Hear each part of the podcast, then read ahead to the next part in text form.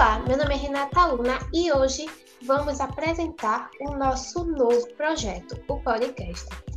No episódio de hoje, iremos abordar os tipos de sujeito. Fiquem ligados nos abordados desse assunto, tão recorrente nas provas de língua portuguesa.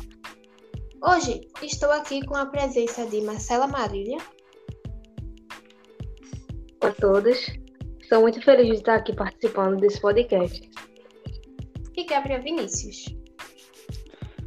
Olá pessoal, agradeço muito o convite e espero que esse momento seja de grande aprendizado para todos. Bom, nossa, sejam bem-vindos. Nossa primeira pergunta vai para Marcela. Marcela, o que podemos sujeito e que tipos de sujeito nós temos? Bom, é, o sujeito ele é toda a sentença ou toda a expressão que se refere diretamente ao verbo em uma frase, em uma oração. Então, por exemplo, se a gente tem a frase assim: o navio quebrou no porto, quem foi que quebrou no porto?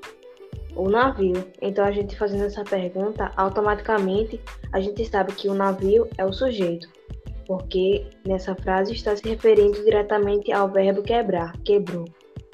Então, aí a gente identifica. E, e esse sujeito, no caso, ele não pode ser pessoa. Ele não pode ser apenas pessoas, mas também pode ser coisas. E também temos é, quatro tipos de sujeito: sujeito simples, composto, oculto indeterminado. E também temos a oração que não tem sujeito, ou seja, o sujeito inexistente. Nossa, muito bacana. É, agora vamos para a nossa segunda pergunta.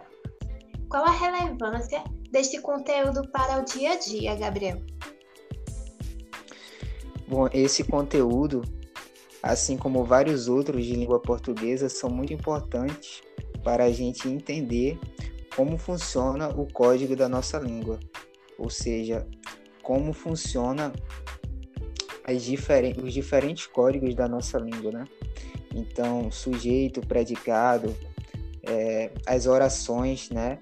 O fato delas girarem, é, o, delas girarem em torno de um verbo, né? O seu sentido girar em torno de um verbo.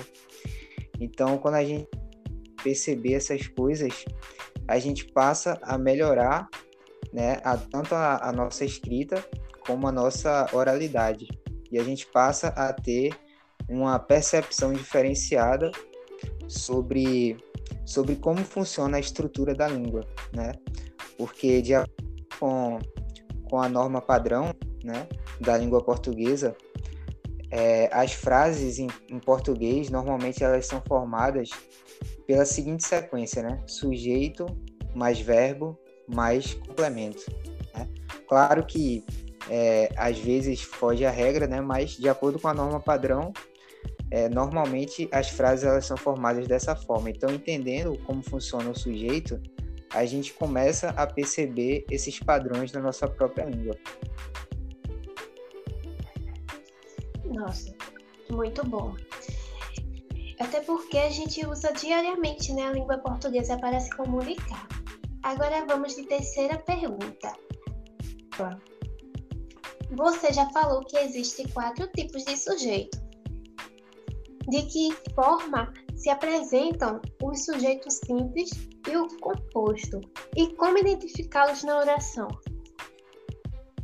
Então, gente, o sujeito simples e o composto, eles são um pouco parecidos, então a gente tem que prestar atenção para poder não confundir eles quando for fazer uma prova ou escrever alguma, alguma coisa.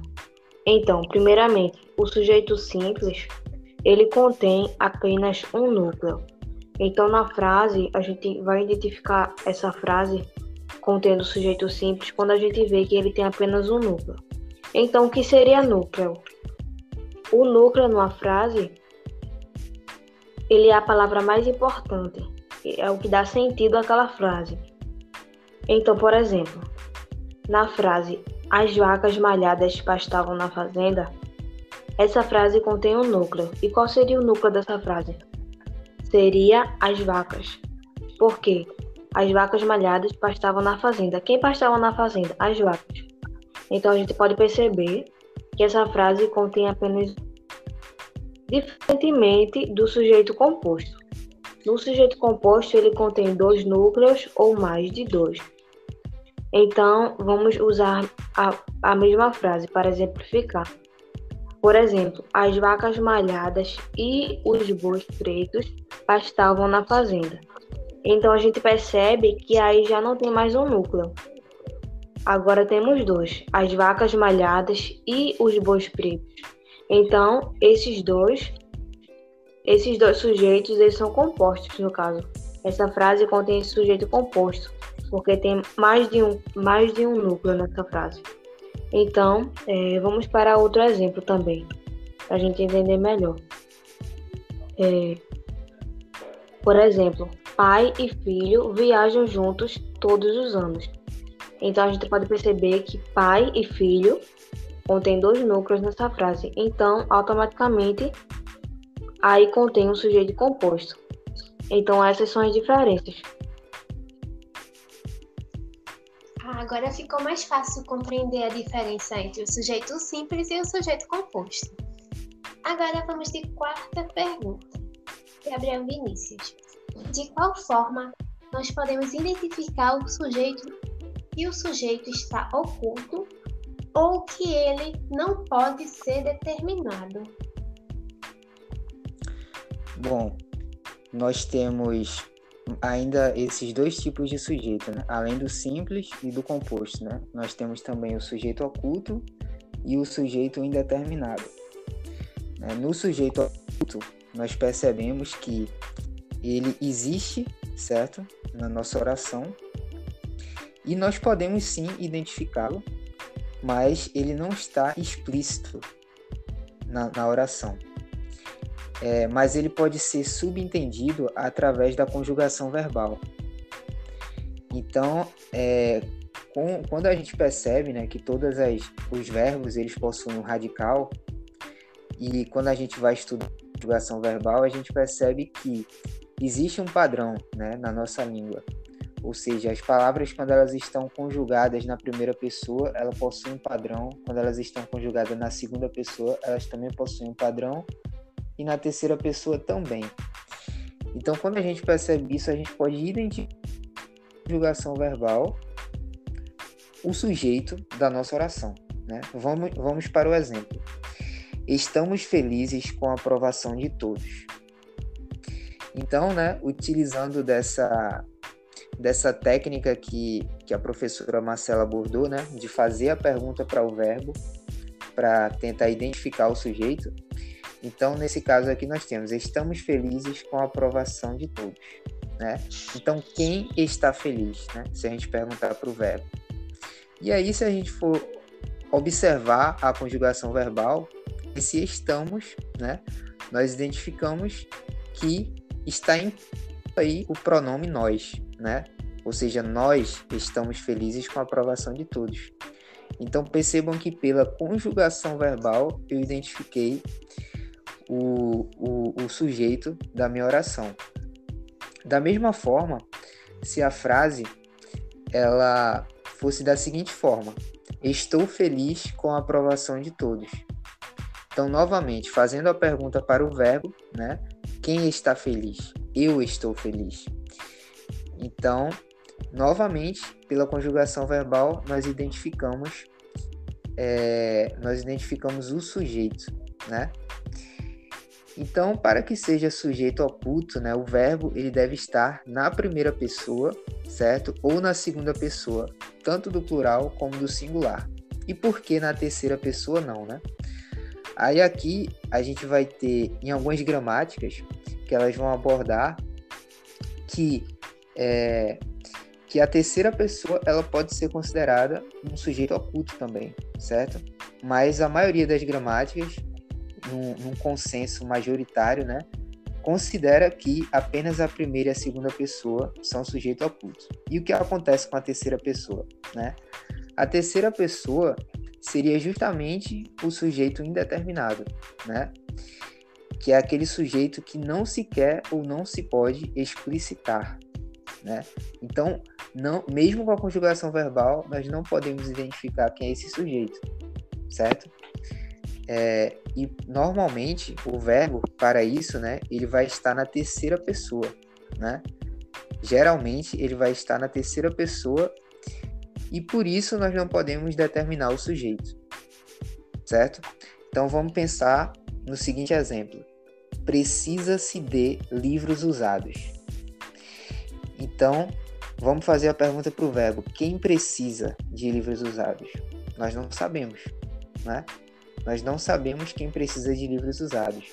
Se nós retornássemos ao exemplo anterior e colocássemos assim: estão felizes com a aprovação de todos. Então, quem estão, né? Quem está feliz? Nós não poderíamos identificar. Você poderia pensar: ah, mas é, se nós identificarmos pela conjugação verbal, nós vamos perceber que eles estão felizes. É, mas quem são eles? Né? Então, a partir do momento que a gente não pode determinar quem eles são, o sujeito ele passa a ser indeterminado. Agora tem um caso muito específico que a gente precisa tomar cuidado, né? Eu usei esse exemplo agora com vocês, né? Precisa-se de livros usados. Beleza, a gente percebeu que a gente não consegue identificar quem precisa de livros usados. Mas se a gente pensasse na seguinte construção frasal: vendem-se livros usados. Então, quem vendem né? Você poderia se perguntar. Mas na verdade aqui a gente está identificando, certo? A gente está identificando que os livros usados eles são vendidos. Ou seja, se a gente inverter essa ação, vende-se livros usados, né? Os livros usados é que estão sendo vendidos. A pergunta correta seria quem está sendo vendido? Os livros. Logo, nesse caso específico aqui, a gente percebe que seria sujeito é, indeterminado, seria sujeito simples, no qual o núcleo seria livros. Então, a gente precisa tomar cuidado nesse caso específico, né? E para isso, a gente precisa é, tomar cuidado com o quê? Né? Com a, a preposição, né? Com o uso ou não da preposição. Então, quando nós tivermos verbo mais pronome mais preposição, aí sim nós teremos um sujeito indeterminado, certo? Mas se não houver preposição, certo? Se não houver preposição, normalmente será sujeito simples, né? Vocês perceberam, né? Vendem-se livros usados, não tem preposição. Precisa-se de livros usados, tem preposição. Se tem preposição, nós não conseguimos identificar o sujeito, logo ele é indeterminado. Nossa, muito bacana é, perceber o quão relacionada está a nossa língua. Agora vamos para a quinta pergunta, que também é para Gabriel. Gabriel, todas as orações e construções frasais, de forma geral, necessariamente apresentam algum tipo de sujeito? Então, foi como a professora Marcela falou, né? Nós é, nós temos casos de oração sem sujeito, né? E que algumas gramáticas também chamam de sujeito inexistente, né? Não se tem um sujeito possível na oração. E quando isso acontece? Quando nós temos verbos indicando fenômenos da natureza, quando nós temos o verbo haver no sentido de existir e o verbo fazer indicando o tempo transcorrido ou o clima. Né? Então, os verbos indicando o fenômeno da natureza, né? nós podemos pensar aqui em alguns exemplos. Né? Choveu muito em Recife. Ou então, nevou muito em Nova York. Né? Então, quem choveu? Né? Quem levou? A resposta poderia ser a chuva, né? A chuva choveu, a neve nevou. Mas os fenômenos da natureza, eles não podem ser caracterizados como sujeitos, né? Então, quando for nesse caso específico de fenômenos da natureza, nós não temos um sujeito. E como eu falei, o verbo haver no sentido de existir, tá? O verbo haver, ele pode assumir outros sentidos possíveis. mas quando ele assumir o sentido específico de existir, né? Como, no, como na seguinte frase: houve muitos gritos lá fora. Então, quem ouve, né? Nós não podemos identificar aqui, né? Porque aqui é apenas a existência, né? Então, quando nós tivermos esse verbo haver no sentido de existir, também nós não teremos um, um sujeito possível. Logo, é uma oração sem sujeito, né? O sujeito inexistente. E por último, né, o verbo fazer, indicando o tempo transcorrido ou clima. Como, por exemplo, na, na seguinte construção frasal: Faz anos que não a vejo. Então, quem faz anos? Né? Não, não existe um, um sujeito possível aqui. Né?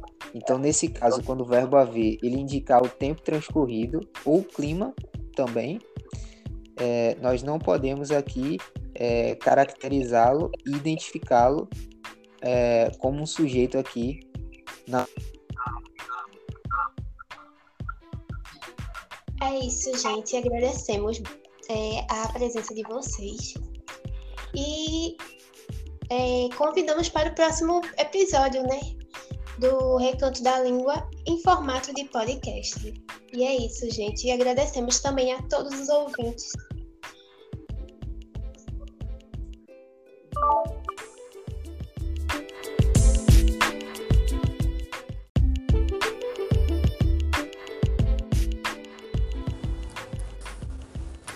Então, fala galera do Recanto da Língua. Meu nome é Gabriel, sou professor de Língua Portuguesa e Literatura e no podcast nós somos subordinadas substantivas.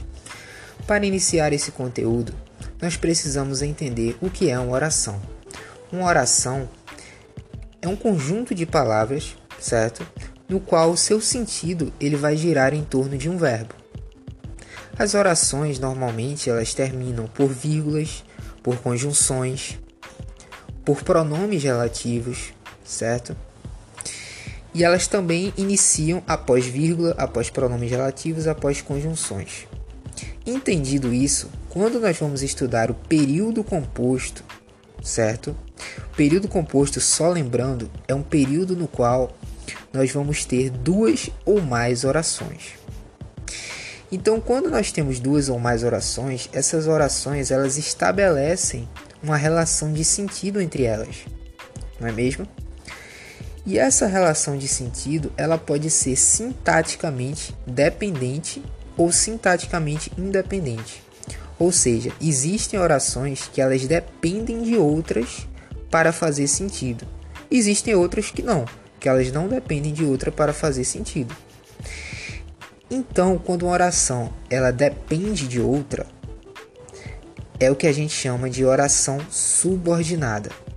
Ou seja, ela depende de uma oração principal para fazer sentido. Já a oração coordenada é uma oração na qual ela não depende de outra para fazer sentido. Beleza?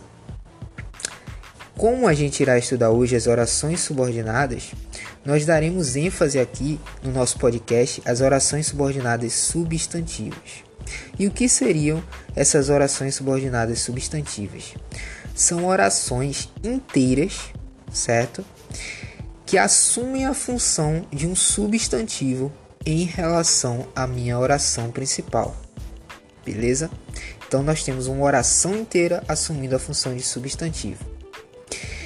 Se nós pararmos para pensar, a classe gramatical do substantivo a própria classe gramatical do substantivo ela pode assumir diferentes funções. Né? Um substantivo ele pode ser um sujeito, ele pode, ele pode ser um objeto direto, um objeto indireto, um complemento nominal, enfim. Ele possui é, diversas, diversas funções dentro da nossa língua. E a mesma coisa vai, vai servir, vai ser aplicada ao estudo do período composto. Então, da mesma forma que nós temos um substantivo que pode assumir a função de um sujeito, nós vamos ter uma oração subordinada substantiva que assume a função de um sujeito. E é o que a gente chama de oração subordinada substantiva subjetiva, né? É um nome muito grande. Oração subordinada substantiva subjetiva. Então, o que seria essa, essa, esse tipo de oração? Né? É, vai ser aquela que vai ter a função de sujeito para a minha oração principal. Vamos ver um exemplo para ficar mais claro. É possível que a água acabe. Beleza? Então, qual é a minha oração principal? Né? Qual é a minha oração que dá início ao meu período? É possível, não é mesmo? Então, é possível aqui é a minha oração principal. Beleza? Entendido isso, nós vamos perceber agora qual é a oração subordinada. A minha oração subordinada ela vai iniciar com a conjunção integrante, que pode ser tanto o que como o se. Então vejam, é possível que a água acabe, ou seja, que a água acabe é a minha oração subordinada, porque ela depende do é possível para fazer sentido, certo?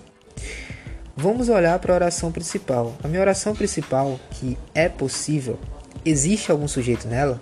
Não, não existe nenhum sujeito. Se não existe nenhum sujeito na minha oração principal, logo a minha oração subordinada, ela necessariamente vai precisar assumir a função de sujeito para a minha oração principal. E qual é o sujeito na minha oração subordinada? A água, né? A água é o meu sujeito.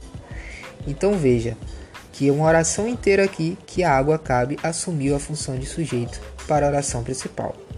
Beleza? Vamos ver outro exemplo. É provável que Pedro não venha hoje à noite. A minha oração principal é provável. Beleza? E a minha oração subordinada, que como eu falei para vocês, pode iniciar com a conjunção integrante, que nesse caso aqui é o que. Então, que Pedro não venha hoje à noite é a minha oração subordinada.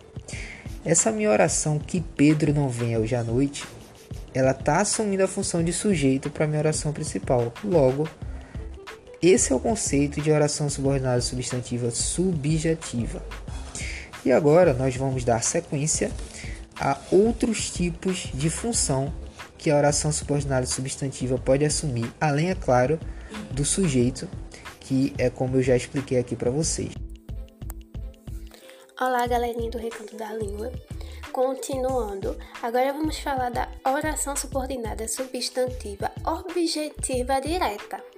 Embora tenha um nome enorme, é super simples de entender. É aquela oração que tem a função de objeto direto da oração principal. Por exemplo, todos sabemos que seremos aprovados. Nessa frase, podemos destrinchar dessa forma. Oração principal. Todos sabemos. Conjunção integrante que e oração subordinada. Seremos aprovados. Dessa forma, percebemos que a oração subordinada complementa o verbo sem o uso da preposição ou seja, assume o papel de objeto direto da oração principal. Dessa forma, concluímos que para identificar esse tipo de oração, temos que olhar para o verbo e para a oração subordinada. E assim refletir dessa forma. A oração subordinada completou o verbo? Se sim, então, nós temos uma oração subordinada substantiva objetiva. Também devemos pensar se ela vai ser direta ou indireta, e tudo isso vai depender da preposição. Se precisou de preposição, logo será indireta. Se não precisou, direta. Como exemplo de substantivo objetivo indireta, podemos pensar na seguinte frase, na seguinte oração. O gerente precisa de que esteja tudo em ordem. Normalmente, o, o falante da língua tira a preposição de e fala: o gerente precisa que esteja tudo em ordem. O que, normalmente, ele é aceitável na oralidade, mas na gramática normativa, ela necessita da preposição, porque quem precisa precisa de algo ou de alguma coisa. Dessa forma, o gerente precisa de vai ser a oração principal. Teremos a conjunção que e a oração subordinada, que será estejam, esteja tudo em ordem. Um outro tipo é a completiva nominal, que é aquela que complementa o sentido de um substantivo abstrato com preposição. Então, se pararmos para pensar, a completiva nominal se assemelha muito com a objetiva indireta, que é o que a professora Renata trouxe para vocês. Só que com uma grande diferença. Na objetiva indireta, nós tínhamos uma oração inteira que complementava o sentido de um verbo, certo? Já aqui na completiva nominal, nós teremos uma oração inteira que complementa o sentido de um substantivo. Então vamos pensar no seguinte período composto. Eu tenho certeza de que passaremos no Enem. Se fizermos a pergunta para o verbo, né, na minha oração principal, eu tenho certeza. Então, quem tem, tem alguma coisa. Então eu tenho o que? Certeza. Certeza de quê? Ah, certeza de que passaremos no Enem.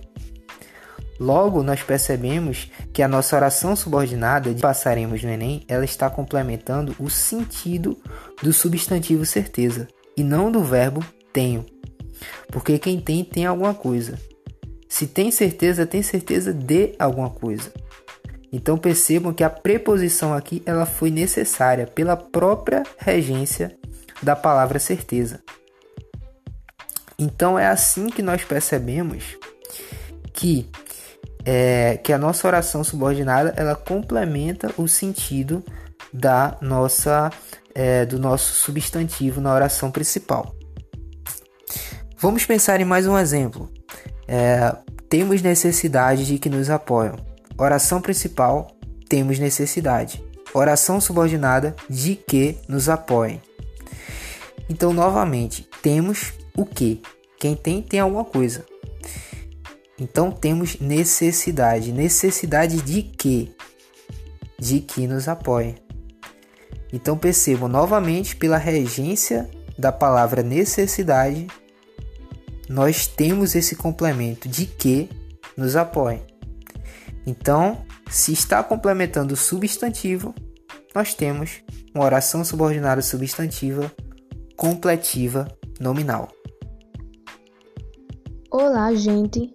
Eu sou a professora Marcela e agora vamos falar um pouco sobre a oração subordinada substantiva predicativa. Então, essa oração ela exerce a função de predicativo do sujeito. E o que seria predicativo do sujeito? Para quem não sabe, é o elemento da frase que tem a função de dar ao sujeito uma qualidade ou uma característica. Então, na frase, o predicativo do sujeito ele vai se referir, como já está dizendo, diretamente ao sujeito. Então, é, a oração subordinada substantiva predicativa, ela está sempre ligada ao nome da oração principal, ao nome a um sujeito. Então, vamos para os exemplos para a gente entender melhor. Primeiro exemplo: Meu medo é que você não volte. Meu medo é que você. O você nessa frase é o sujeito, então ele está ligado diretamente ao sujeito. É que você não volte. Alguém está com medo que alguém não volte. Segundo exemplo, nosso maior desejo é que todos sejam aprovados. Então, nosso maior desejo é que todos sejam aprovados. Esse é que todos sejam aprovados está referindo a todos, no caso, Todos nessa frase é o sujeito. Então, a oração subordinada substantiva predicativa é isso. Vamos agora para a oração subordinada substantiva apositiva. Essa oração, ela exerce a função de aposto. O que seria aposto? Para quem não sabe, ele é um elemento da oração que explica ou resume um substantivo. Então vamos para o exemplo. Na frase desejo de uma coisa, dois pontos, que tenha muita sorte. Então, nessa frase, é, está desejando alguém tenha muita sorte. E normalmente, quando você vê uma frase que é, seja antecipada por dois pontos, desejo de uma coisa, dois pontos, que tenha muita sorte. Normalmente, ela será a positiva. Repetindo, normalmente, quando vem com dois pontos na frase, ela é a positiva, porque ela está explicando alguma coisa ou resumindo alguma coisa para alguém. Então, a oração subordinada substantiva apositiva é isso. Espero que vocês tenham compreendido.